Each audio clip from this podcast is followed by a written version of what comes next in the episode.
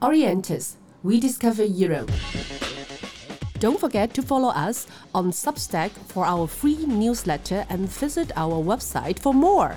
It is O R I E N T I S H K dot S U B S T A C K dot com and www.orientishk.com.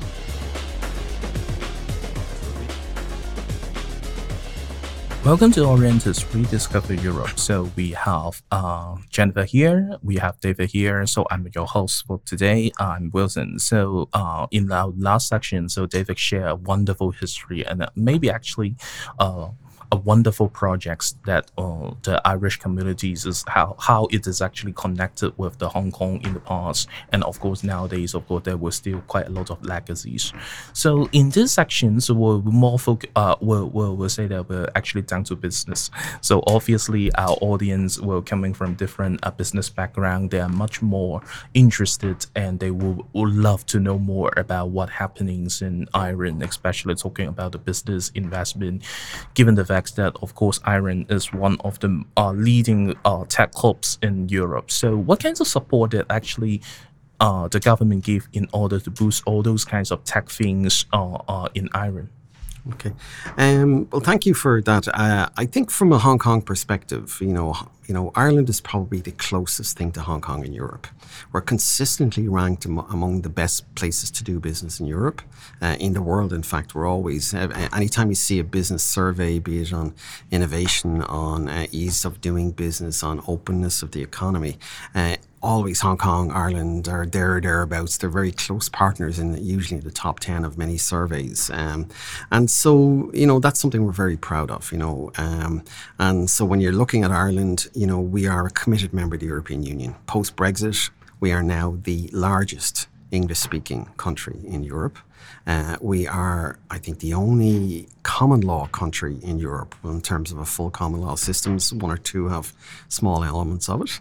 Um, we have one of the biggest um, third level graduates uh, in our in Ireland. I think over fifty percent uh, are third level graduates, uh, and many, I think, we've the highest PhD level coming out. A lot of our PhD students coming out are coming out in terms of doing research in business. So, because we're a huge tech hub, you know, uh, we are the second biggest global software exporter in the world in, in net terms, mainly because we have Apple, we have Microsoft, uh, and LinkedIn. Many of their licenses are, are, are issued out of Ireland. Um, but we're huge innovation in that space, you know, so we've built a whole ecosystem around technology, around financial services, uh, and therefore our fintech products are, are really, really good. I think we're probably one of the leading countries in the world in the spaces of insure tech, med tech, spaces like that. And in fact, in FinTech Week here over the last two to three years, Ireland has had the biggest stand at FinTech Week, bar none uh, uh, here in Hong Kong. Um, so, so we've put a huge effort into developing and cultivating ecosystems. So when you think of Ireland in terms of ecosystems, it is food, pharma, financial services. Uh, these are spaces where we are world leaders. You know, we're not, you know, um, and within financial services, for example, aircraft leasing, uh, you know, Ireland invented aircraft leasing. Uh, we are the world leaders in this space. Uh, I think 14 of the 15 top lessors in the world are headquartered in Ireland. Uh, and uh, I, my favourite statistic about Ireland is that something like 55% of airplanes in the world, commercial air, or, um, uh, aircraft are carrier owned. The remainder are, are, leased, you know, so almost half of the aircrafts that you get on when you're doing your normal flights, almost half of them are leased, of which the vast majority are leased out of Ireland. So something like three out of every 10 planes that fly over your head, over your head on any given day is domiciled in Ireland. You know, that's where the beneficial ownership of these planes lie because we've invented this sector, we have created, we've developed the international rules around it, and everything is based in, in, in Ireland. So, so we have become a world leader, and a lot of that is to do with our international outlook. We have more than 70, almost 75 plus, I think, uh, double taxation agreements around the world. So this engagement with with bilateral partners around the world has been very, very helpful. Uh, and you know, it's it's it's it's that kind of history. It's the education system in Ireland generating people. It's our English language. It's our openness to the world. And because we're small, like Hong Kong, we need to be dynamic. We need to be creative. You know, we can't rest on, you know, the industrial revolution bypassed us you know, we this year, um, uh, 50 years ago this year, we voted to join the European Union. At the time, we were the poorest country in Europe. You know, we were, I think, half the average European wage was Ireland. You know, we were extraordinarily poor, and we've transformed our economy over the last 50 years through that membership of the European Union. Uh, and uh, we've become one of the leading economies in Europe, and, and, and, and it's been it's been a fantastic journey. You know. David, I cannot agree with you more. I mean, uh, Ireland did fantastic in the past years. And, and what, what would we you say is the secret? It's a combination of factors. It's um, it's been agile and nimble and, and the ability to respond, I think, to world changes. We are the, one of the most globalized economies in the world. You know, uh, we are the biggest source of American FDI. We have a very big trade relationship with China. You know, so in fact, we're one of the few countries in the world with a with a trade surplus with China. Uh, and so needing to be agile and nimble and respond to what what the what what the world needs. And also then because of that because of that exposure we're also sensitive to what's happening in in world markets. So that ability to respond very quickly. You know we're, we're like every other country in the 70s we got crucified by the oil crisis in the 80s we were the, the kind of world recession was caused us huge problems. And the global financial crisis then in 2008 hit us really, really hard. But I think we bounced back very quickly. And that has been the key to kind of sustaining our success. Our success. Okay, so uh, we'll leave that particular secret, especially in our next section. Especially, we're talking about financial crisis, and of mm. course, Ireland actually will face another kinds of crisis. Actually, we're talking about Brexit. So, how to deal with it? What will be the potential impact of that? Especially, we just have the local election seems to be have some kinds of implications in in in Ireland. So, uh, in the meantime, I know that David actually, uh, you last time we we we we talked about there is some undiscovered germs in, in, in Ireland. So, for example, whiskey. So, but, but when we're talking about whiskey, Jennifer, usually we're talking about Scottish, right? Well, I leave that to David. he has yeah. very interesting story to tell about that. Yeah. Well, what's really interesting, I suppose, is that uh, I think less than 1% of whiskey sales in Hong Kong last year was Irish whiskey you know, which is disappointing given that about uh, 8% of world sales was Irish whiskey. Uh, the fastest growing whiskey brand in the world is Jameson Irish whiskey. Um, and uh, and essentially what has happened was that the Irish whiskey industry in the 1970s was on its knees, you know. But if you go back 100 years ago, Irish whiskey was the biggest whiskey in the world. Uh, and a combination of factors hit over maybe a 20, 25 year period that kind of um, almost killed the Irish whiskey industry. Uh, our biggest market was the UK, you know, uh, but in the 1930s, 10 years after Irish independence, we ended up in an economic war with the UK, and that shut off our market for whiskey exports.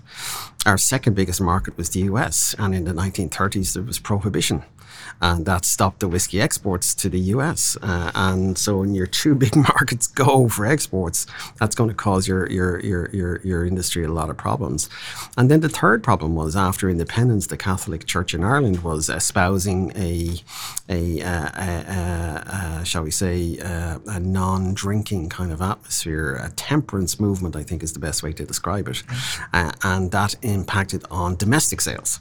So the, the triple whammy of domestic sales, the UK market, the US market shutting down in the space of 15, 20 years, more or less.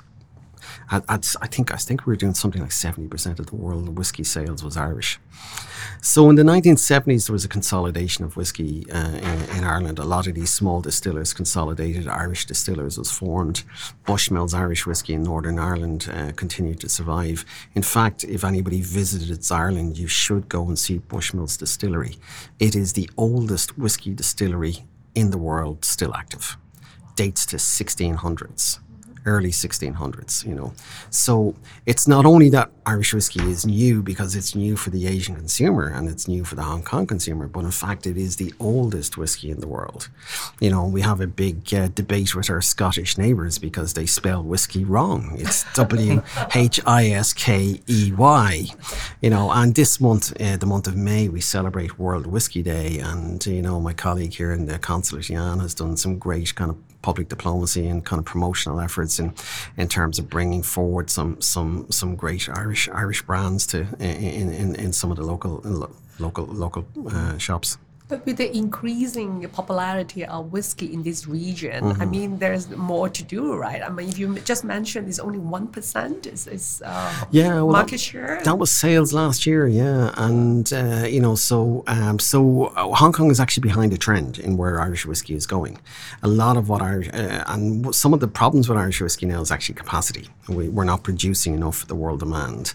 And a lot of our, a lot of our exports are going into the US. So as a result, there's a focus on Scotch and there's a focus on Japanese whiskey in particular in this part mm-hmm. of the world. But the reality is Ireland invented whiskey. Whiskey is from the Irish word uisce beatha. So uisce beatha is the Irish, which which the English anglicised it into whiskey. And uisce beatha means water of life.